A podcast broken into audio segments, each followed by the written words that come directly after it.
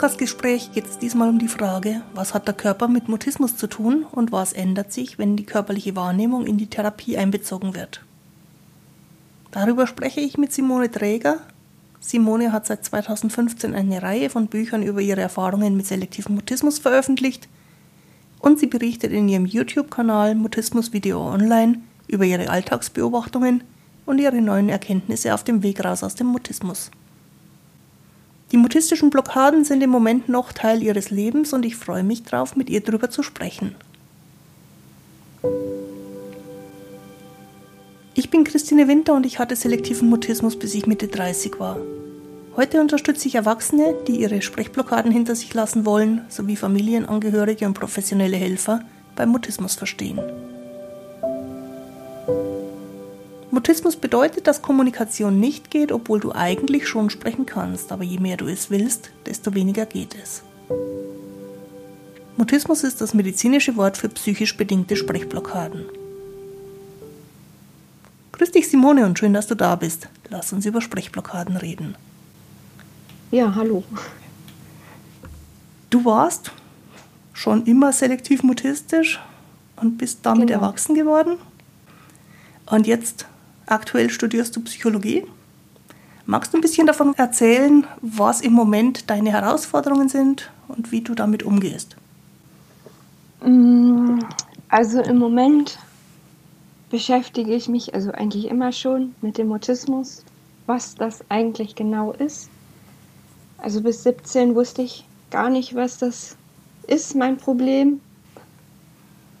Und mit 17 habe ich es dann zufällig rausgefunden. Ja, und dann war das halt alles so Schiene Angststörung und ich hatte immer das Gefühl, das stimmt nicht. Mhm. Ich will das doch auch ganz doll. Und ja, dann habe ich halt selber versucht rauszufinden, was denn eigentlich das Problem ist. Und dann bin ich im Laufe der Zeit darauf gekommen, das muss irgendwie im Körper sein. Und ich habe dann auch so äh, das Bild im Kopf gehabt, das ist so ähnlich wie wenn eine Person ohnmächtig wird und man gibt den dann so ein Taschentuch mit irgendwas zu riechen und dann erinnert er sich und wird wieder wach. Und da habe ich das Gefühl gehabt, das müsste halt auch irgendwie so sein, als ähm, müsste der Körper sich irgendwie daran erinnern, dass er jetzt nicht diese Reaktion machen muss. Mhm.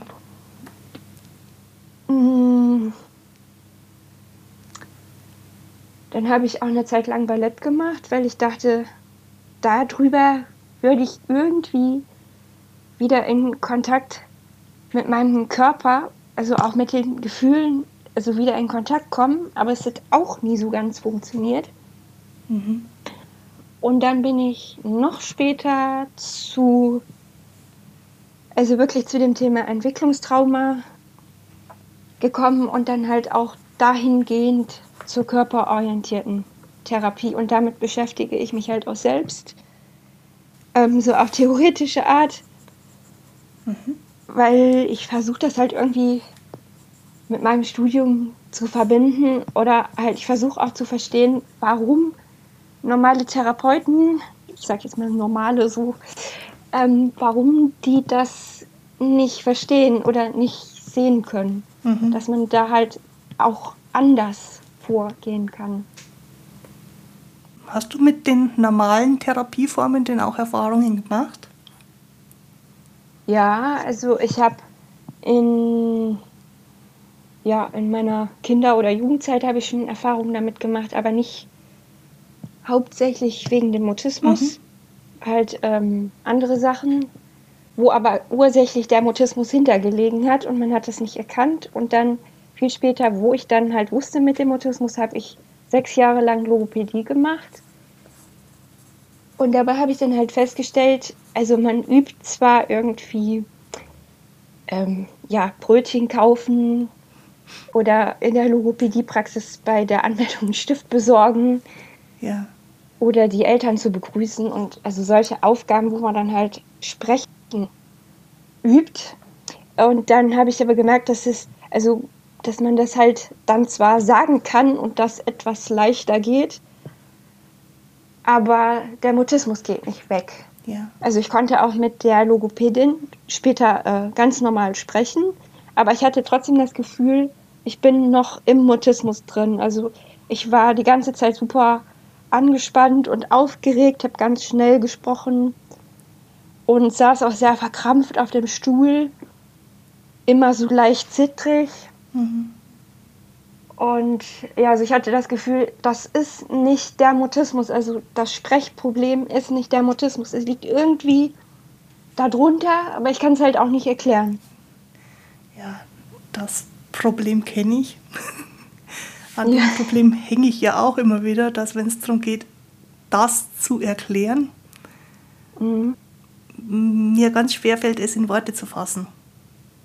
Ähm, ja, es gibt also ganz viele Situationen, wo man sich dann irgendwie so ein Telefongespräch oder so, wo man sich dann halt die Reihenfolge aufschreibt, was man jetzt wann sagt.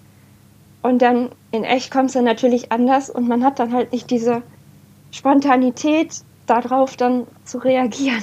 Mhm. Das ist halt auch so was ganz Typisches dann. Genau, das ist was ganz Typisches. Und es ist auch schwer zu erklären, weil gerade bei Telefongesprächen die andere Person das Problem ja gar nicht mitkriegt. Mhm. Du hast vorhin schon gesagt, äh, du hast dich dann mit den körperlichen Themen dazu auseinandergesetzt. Und ich weiß aus deinen Videos vom YouTube-Kanal, dass du auch immer wieder versuchst, das in Worte zu fassen, was du da in körperlichen Reaktionen erfährst. Mhm. Und ich fand das ganz spannend, als ich dich und deine Auftritte im Internet und auch deine Bücher kennengelernt habe, weil das mal von jemandem beschrieben ist, der es immer noch erlebt. Genau. Bei mir ist es ja anders. Wenn mich jemand fragt, wie es ist, dann denke ich 10, 15 oder auch manchmal 30 Jahre zurück. Bei dir sind die meisten Schilderungen so, wie du sie zumindest zu dem Zeitpunkt, wo sie veröffentlicht worden sind, ähm, ganz real und immer wieder gehabt hast. Und da ist für mich so die Frage, wie du momentan mit anderen teilst, was der Mutismuszustand ist. Also ich beschreibe das immer, dass sich dann, also den, den Mutismus beschreibe ich so, dass sich ähm, wie so ein Schalter umlegt und von einer auf die andere Sekunde man in so einer anderen Wahrnehmung drin ist, in so einem Tunnelblick, wo irgendwie so ähm, Details ganz übermäßig groß werden und man aber den Zusammenhang irgendwie auch nicht mehr so ganz mitkriegt. Also man ist überall und nirgendwo. Mhm. Und entweder ist der Kopf so ganz leer oder irgendwas ist auch ganz schnell. Manchmal sind das Gedanken, manchmal ist es einfach nur der innere Erregungszustand, der dann einfach so hochgeschraubt ist. Mhm. Ähm, ja, und das ist so, als ob alle Muskeln so nach innen krampfen und man irgendwie so wie weggezogen wird und dagegen kämpft man natürlich an, was aber irgendwie dann auch nicht zu lösen ist. Ja, das ist, ähm, ja, manchmal ist es wie so eine extreme Aufregung, also wo auch der Sympathikus aktiviert ist, bei einer normalen Angst. Mhm. Aber der ist auch ähm, sowas ähm, passives, stumpfes, wo dann halt der Parasympathikus auch aktiviert ist. Oder das nimmt überhand und man ist ganz stumpf und leblos und wie gelähmt. Mhm. Und man kann sich auch schlecht bewegen. Und man sitzt dann fest auf dem Stuhl oder steht und alles krampft. Und ja, das ist auch so, als wenn man überhaupt nicht richtig da. Also die Umgebung ist auch so entfernt und unecht. Ja. Äh, und ja, sprechen geht halt ganz schlecht, weil man ja sowieso schon irgendwie wie total überregt ist. Da kann man dann halt auch nicht mehr so richtig denken. Mhm. Alle Sätze muss man sich vorher ausdenken und manchmal sind die dann zu lang. Die Mhm. kommen dann nicht mehr richtig raus. Ja. Oder man redet ganz schnell, auch mit so, mit so einer zittrigen Stimme und ja, aber man ist halt irgendwie nicht mehr wirklich mit sich verbunden. Also man, mhm. man fühlt auch nicht mehr so richtig, was alles ist egal. Man ordnet sich allem unter, sagt zu allem Ja. Ja. Also Grundbedürfnisse, wenn man jetzt aufs Klo muss oder einem warm ist oder so, das übergeht man dann auch. Mhm. Kann man besser aushalten auch. Man kriegt es, glaube ich, zumindest war es bei mir so, auch gar nicht so mit, wie man es mitkriegen würde, wenn dieser ja. Zustand nicht da ist. Also gerade Hunger oder auch Durst habe ich nicht mitgekriegt. Ich habe nee, Hunger und Durst dadurch mitgekriegt, dass ich in dem Moment, wo die Blockade weg war, eine massive Ess- und Trinkattacke gekriegt habe. So, was zeigt, ja. dass ich vorher wahrscheinlich stundenlang unterversorgt war. Mhm. Aber ich habe es nicht gespürt. Ja, ja ich habe früher auch in der Schule habe ich fast gar nicht Hunger gehabt, manchmal auch nicht Durst, weil ich ja nicht zum Klo wollte. Mhm. Und dann, wenn ich zu Hause war, da habe ich dann erstmal richtig gegessen. Ja. Oder ich habe auch schon mal, wenn andere Geburtstag hatten und Süßigkeiten verteilt haben, die habe ich dort nicht gegessen. Die habe ich mir dann zu Hause aufbewahrt, mhm. weil ich das da erst richtig genießen konnte dann. Bei mir war es in der Zeit, als ich auf Kindergeburtstagen oder ähnlichem war, so ein bisschen das Gefühl, als ob ich vergessen hätte, wie man überhaupt mit anderen gemeinsam am Tisch isst. Ich habe manchmal das Gefühl gehabt, ich habe solche einfachen Dinge, Alltagsdinge, nicht mehr ge gekonnt, also nicht mehr gewusst, wie, wie macht man das, wie koordiniert man die ja. Kuchengabel und den Mund und die Gedanken und dass da andere Menschen rundherum sind. Ja, das, genau das habe ich auch gehabt. Ja. Und in dieser völligen Überforderung ähm, geht dann immer weniger. Und dann kann ich mich auch durchaus erinnern, dass ich auch dieses Gefühl gehabt habe von, ich, ich, ich krümme mich immer weiter zusammen. Ich weiß nicht, ob man das von außen gesehen hat, vermutlich schon. Aber innerlich hat sich sowas verkrümmt. Und ja, dann, dann wird es ja tatsächlich schwer, noch mit Kuchengabel und, und anderen Menschen klarzukommen. Du hast vorhin zwei Begriffe angesprochen, die müssen wir, glaube ich, noch ein bisschen erklären, nämlich Sympathikus und Parasympathikus. Also die, die beiden Nerven, die unsere Stressreaktionen koordinieren? Ja, das sind ja Gegenspieler und also normalerweise wechseln die sich im Tagesverlauf ab. Also manchmal ist man ein bisschen mehr angespannt, dann weniger. Mhm. Genau, also der eine aktiviert uns und der andere bremst uns und wenn die beiden aufeinander abgestimmt funktionieren, dann sind wir immer in so einem aktiver werden, wieder inaktiver werden, entspannen, wieder aktiver werden, ähm, Wechselwirkungszustand, der gesund ist. Und wenn wir sehr gestresst sind, dann übernimmt einer von beiden die Regie. Und dann funktioniert eben dieser Wechsel zwischen Anspannung und Entspannung so, so nicht mehr. Und das erleben alle Menschen, die Stressreaktionen haben. Und es spielt wohl auch beim Mutismus eine Rolle. Ich weiß nicht, wie, wie groß du die Rolle einschätzt. Bin inzwischen an dem Punkt, wo ich sage, das ist das, was den Mutismus macht. Ähm, ja, ich denke, das ist halt an der Spitze vom also Sympathikus und dann, wo es überkippt in den Parasympathikus. Mhm. Also von der Überaktivierung in die Unteraktivierung.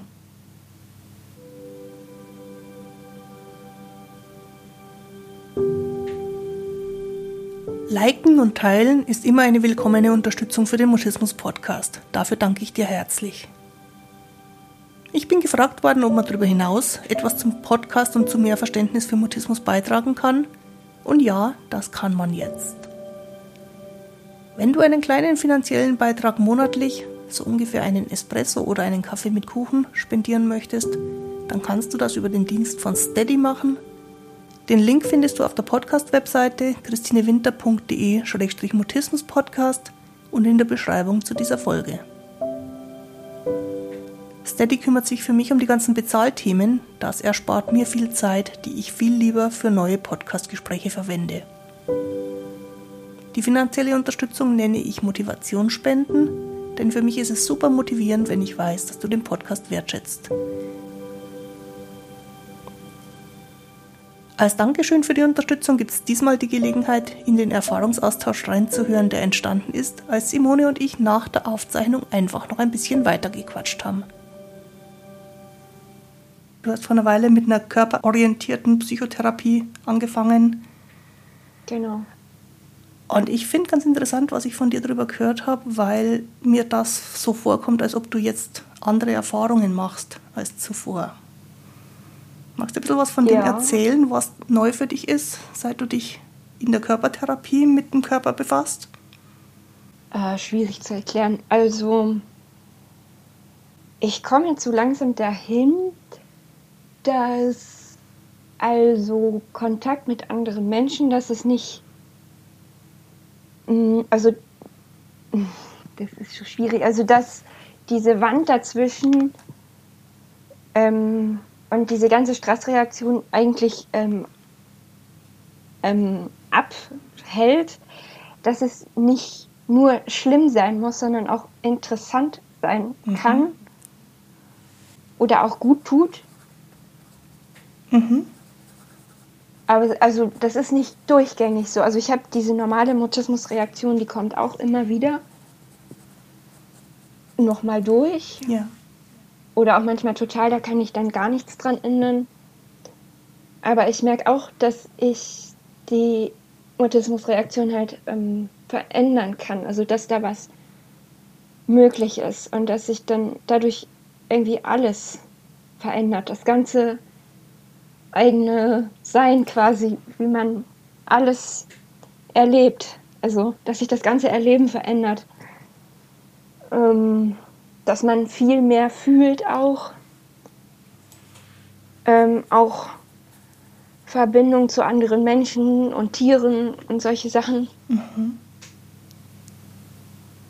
Mm. Ja, also das führt dahin, dass man halt die eigene Lebendigkeit oder die eigenen Gefühle halten kann vor anderen Menschen. Also dass die Verbindung halt nicht abreißt. Mhm die Gefühle halten. Das heißt, dass du die Gefühle bei dir wahrnehmen kannst, während eine andere Person dabei ist, oder? Ja, dass ich mich selber noch fühlen kann mhm.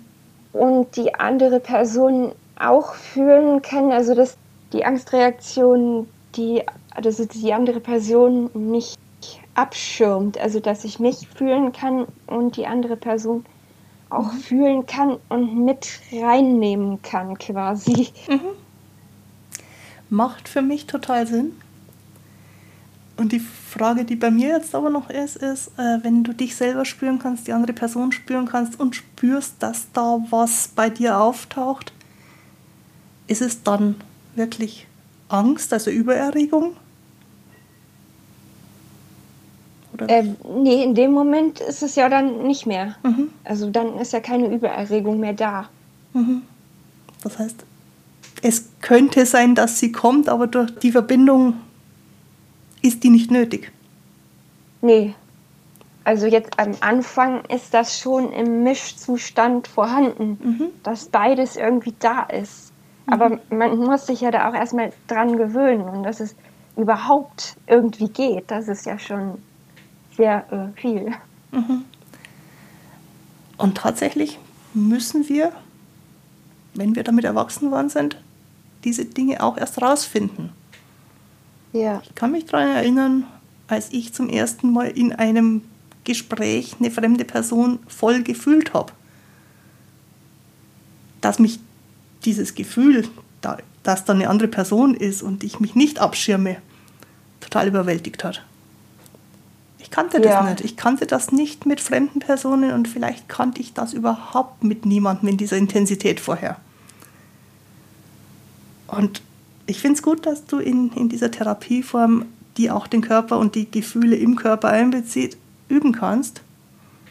Bei mir war das Rausfinden damals eine ziemlich schwierige Sache, weil ich ja nicht gewusst habe, dass das das Normale ist.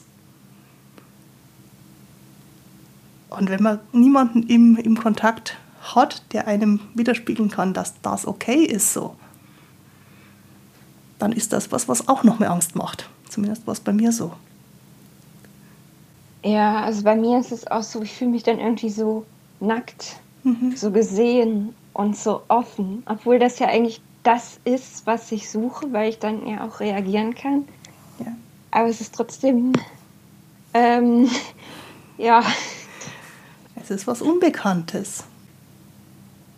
Und es ist, glaube ich, auch bei Menschen, die nicht Mutismus erfahren sind, immer auch eine kleine Herausforderung, wirklich ganz gesehen zu werden, ganz gespürt zu werden. Mhm. Wenn ich mit nicht mutistischen Leuten zu tun habe, sind immer mal wieder welche dabei, wo ich merke, so ganz in Beziehung möchten die gar nicht sein. Die müssten sich auch schützen. Ja. Ja, ich denke auch, dass es viele auch kennen, nur halt nicht in dem Ausmaß. Was die nicht kennen, ist die Hilflosigkeit, wenn nichts mehr geht. Ja, ja, ja, das kann auch sein, ja. Und die Erfahrung hat, glaube ich, nicht jeder, aber die Erfahrung, dass man rausfinden muss, wie viel Nähe und wie viel Distanz zu anderen, gerade zu fremden Menschen sein soll, das ist jetzt nichts speziell Mutistisches. Aber wie gesagt, wir, wir sind halt damit erwachsen geworden, dass wir gar keine Erfahrungen in dem Bereich sammeln konnten. Mhm. Andere fangen mit vier an, mit Fremden zu reden und finden raus, wie viel Nähe, wie viel Distanz, wie unterschiedlich es sein soll. Und haben dann 10, 15, 20 Jahre Vorsprung vor uns. Ja. Ja, wie gesagt, ich, ich finde es gut, dass es eine Therapieform gibt, die das auch mit berücksichtigt. Ja. Magst du ein bisschen was dazu sagen, was die Therapie ist? Ja, also ähm, Somatic Experience heißt so ein bisschen komisch, es soll halt körperliches Erleben heißen, weil das da im Vordergrund steht. Oder noch eine Stufe weiter, das ist Namen, neuroaffektives Beziehungsmodell oder so. Mhm. Und ähm, ich weiß jetzt auch gar nicht so genau, was der Unterschied ist von beidem. Aber ich glaube, dass, also Namen, das ist noch spezieller auf Entwicklungstrauma Mhm. Ja. Es sind unterschiedliche Autoren, die das entwickelt haben. Die Idee geht aber sehr in die gleiche Richtung, ja. Ja. Der Hintergrund, warum der Körper so in den Vordergrund kommt, ist tatsächlich, dass man bei traumatisierten Menschen gemerkt hat, da geht es nur so. Meine Beobachtung im Moment ist, dass das, was man bei den Traumatisierten als hilfreich beobachtet hat, jetzt sehr breit über Traumathemen hinaus Verbreitung findet. Das finde ich sehr gut, weil das, was wir gerade besprochen haben, an Erfahrungen, wie Beziehung ist, wie sich anfühlt, mehr Nähe, mehr Distanz zu anderen zu haben, das könnte theoretisch jedem helfen. Mhm. Selbst dann, wenn er überhaupt keine Therapie braucht, sondern einfach nur Kommunikationsprobleme im Alltag hat. Und tatsächlich ist meine Beobachtung, dass ja der Körper in letzter Konsequenz alle wichtigen Entscheidungen trifft. Eben auch solche, ob wir jetzt reagieren oder nicht. Ob wir uns zurückziehen oder ob wir auf jemanden zugehen. Das macht, glaube ich, viel mehr der Körper als das kluge Gehirn. Du hast vorhin beschrieben, das Bild fand ich ganz schön, äh, dass du deinen Körper in den Blockadesituationen so erlebt hast wie jemanden, der in Ohnmacht fällt und mit so einem Riechsalz wieder zurückgeholt werden sollte. Das fand ich ganz interessant, weil das auch nochmal zeigt, äh, dass die Möglichkeiten, die wir haben, selber in dem Moment sehr beschränkt sind du inzwischen Möglichkeiten gefunden, wie du da unabhängig von der Therapiesituation was für dich tun kannst? Äh, ja, also es funktioniert nicht jetzt auf Knopfdruck. Ja. Das muss man schon über einen langen Zeitraum, also lang weiß ich nicht, das ist vielleicht bei jedem dann auch unterschiedlich. Also man muss es halt immer wieder machen und versuchen. Und dann gewöhnt man sich halt daran. Also das geht halt alles auf die ähm, Emotionsregulation. Mhm. Also dass man ähm, immer wieder, also egal jetzt, ob das mit Mutismus zu tun hat oder nicht, immer wieder Pausen findet im Alltag, wo man sich runterreguliert, also in den Entspannungszustand kommt. Mhm. Dazu gehört natürlich auch, dass man erstmal merkt, dass man überhaupt ähm, angespannt und hochgefahren ist. Also früher hätte ich, habe ich das gar nicht gemerkt, dass ich angespannt bin, ja. weil ich dachte, das, das ist normal.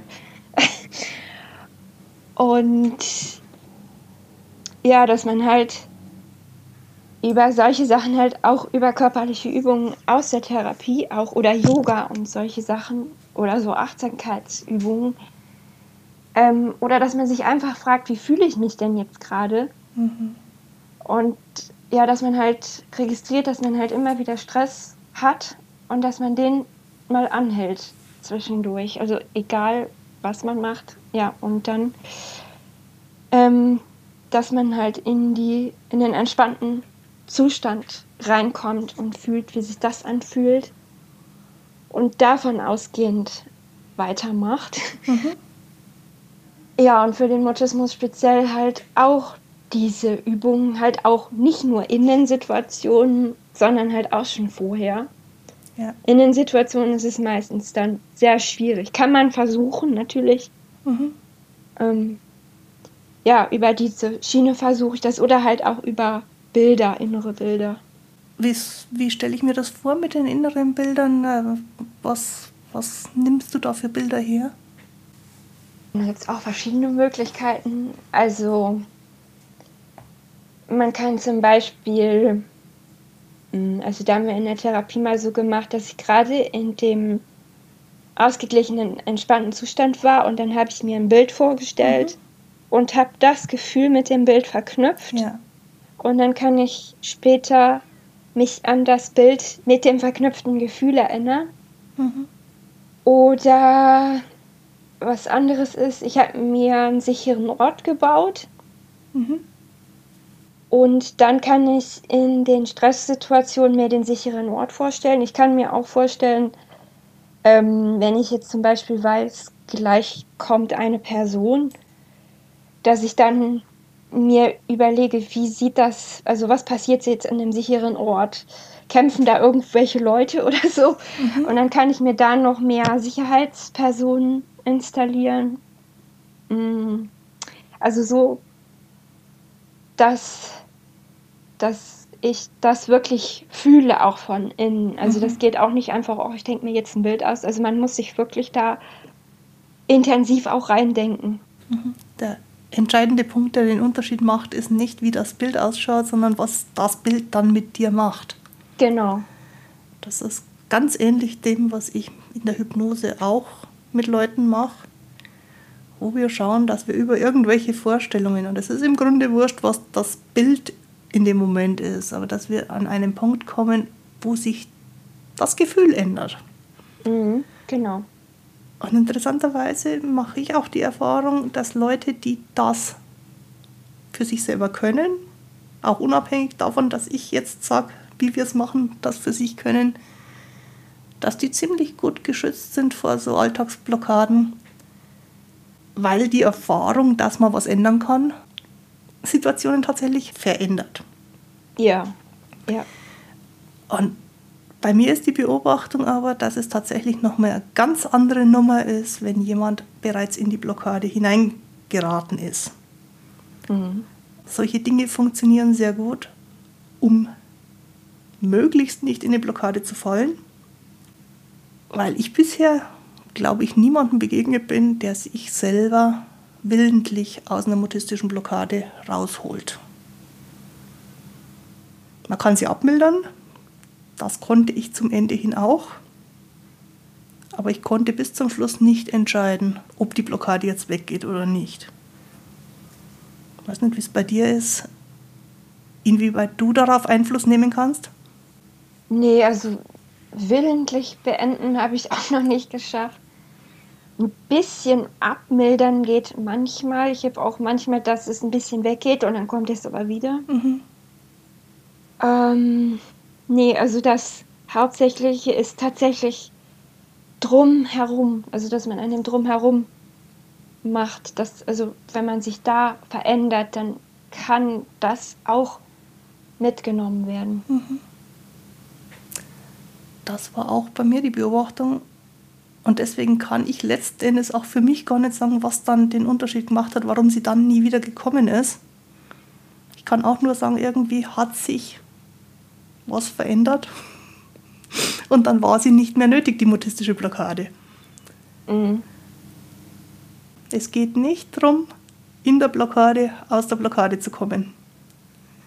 Es geht in erster Linie darum, nicht mehr in so viele Blockaden reinzukommen, bis man sie irgendwann nicht mehr braucht.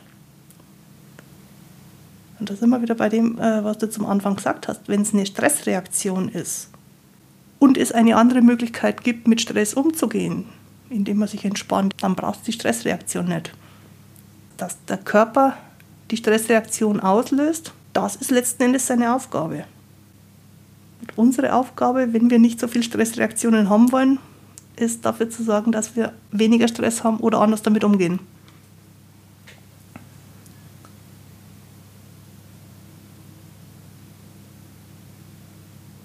Du hast vorhin zwischendurch mal angesprochen, äh, dass du dich auch mit Entwicklungstrauma beschäftigt hast. Das ist auch so ein Begriff, der ein bisschen erklärungsbedürftig ist, den man im Alltag jetzt nicht so oft vorfindet. Kannst du noch ein bisschen was dazu sagen, was ein Entwicklungstrauma ist und warum das für dich in Bezug auf Mutismus interessant ist? Ja, also normale, also was man normal im ICD als Trauma stehen hat, das hat ja immer mit ähm, Missbrauch, Gewalt, äh, Naturkatastrophen, also objektiv schlimme Erfahrungen zu tun. Mhm.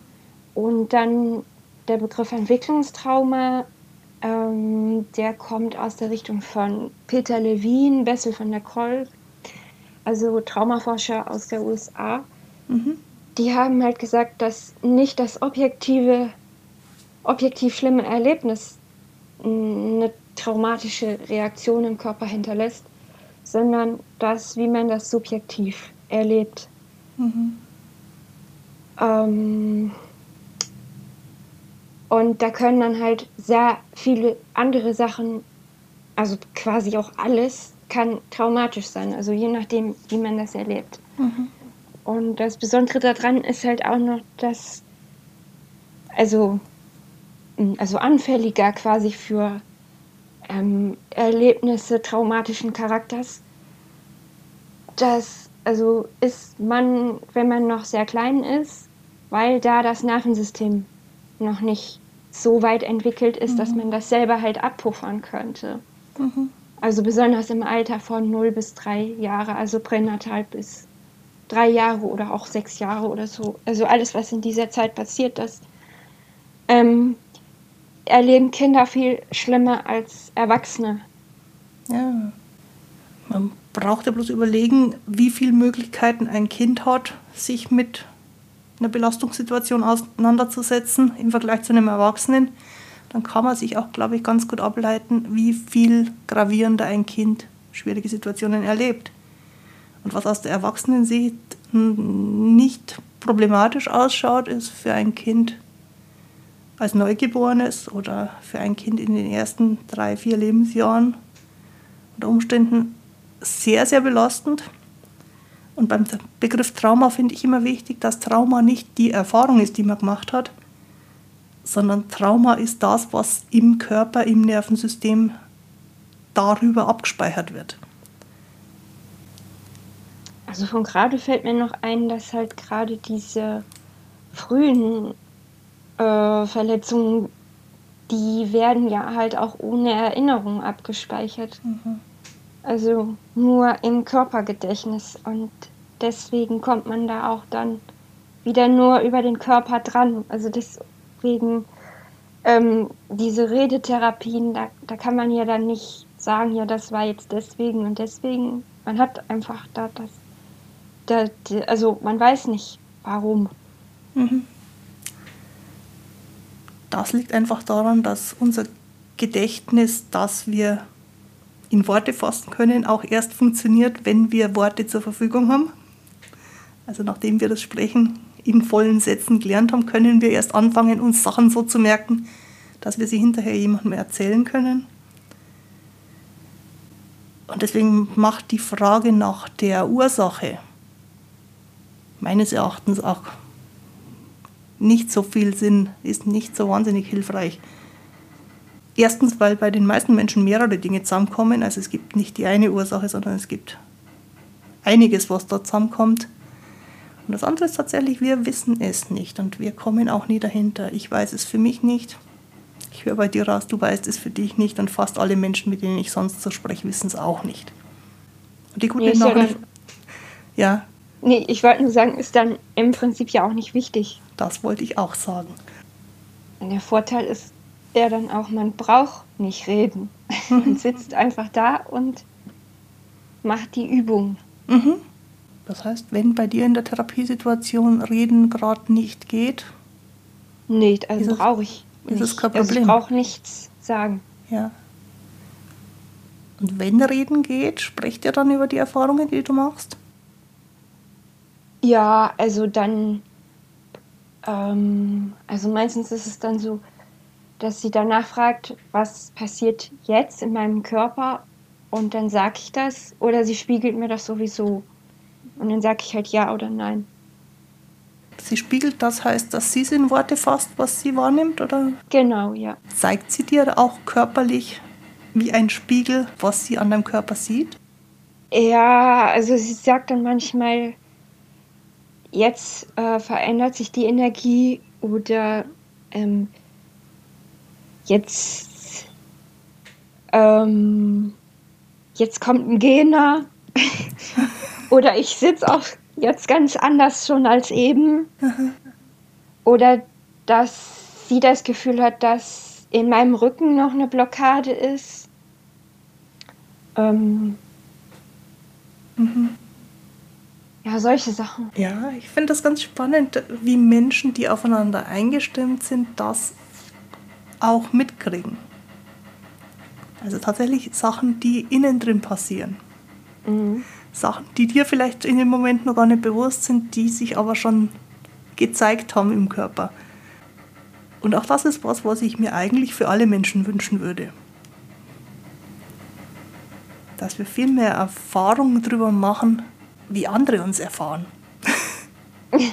also, dass, dass dieses Beziehungsdings genauso funktioniert. Jemand erfährt uns in einer Weise, wie wir es selber gar nicht können. Und dieses Spiegeln, also zeigen oder sagen, was da passiert, hilft natürlich wahnsinnig, da Erfahrungen zu machen. Ja, ja, man wird auch viel, ähm, also sensibler, dass man das bei sich selbst beobachtet. Mhm. Oder dann selber merkt, oh, da habe ich jetzt so, da, da sitze ich jetzt irgendwie unbequem oder da ist dann noch eine Blockade. Also man muss es ja dann nicht wegmachen. Nur einfach, dass man das mhm. wahrnimmt. Mhm. Das ist auch eine spannende Erkenntnis. Man muss oft gar nichts machen, nur hinspüren. Ja. Und indem man nichts macht und nur hinspürt, hat sich bereits verändert. Und dann kommt ja noch die nächste Stufe. Wenn du es für dich so verinnerlicht hast, dann bist du auch jemand, der bei anderen sowas wahrnehmen kann. Mhm. Und so ergibt sich die Wechselwirkung, die wir eigentlich Beziehungen nennen. Und wenn es bei dir so geht, wie es bei mir gegangen ist, dann spielt es auch irgendwann keine Rolle mehr, ob ein Mensch fremd ist oder nicht. Weil dieses Menschenlesen bei allen gleich funktioniert. Das ist vielleicht jetzt, wo ich so drüber rede, auch ein Faktor, der bei mir den Unterschied am Ende gemacht hat dass ich einfach einen Menschen gesehen habe und gesehen habe, was in dem gerade passiert. Und in dem Moment, wo ich verstanden habe, was in dem gerade passiert, ist er nicht mehr fremd. Mhm. Ich habe noch eine letzte Frage. Vielleicht als Tipp für die, die zuhören. Was tust du denn, um dir gut zu tun? Mm, Yoga, glaube ich. Mhm. Ja, dann danke ich dir für unser Gespräch und wünsche dir und den Hörern, tu dir gut. Die heutige Folge findest du mit den Links zu Simones Büchern und zu YouTube-Kanal Mutismus Video Online auf christinewinter.de-mutismus-podcast. Und dort kannst du auch Podcast-Unterstützerin werden und die Zusatzfolge anhören. Jetzt wünsche ich dir eine gute Zeit. Bis zum Wiederhören. Tu dir gut. Deine Christine Winter.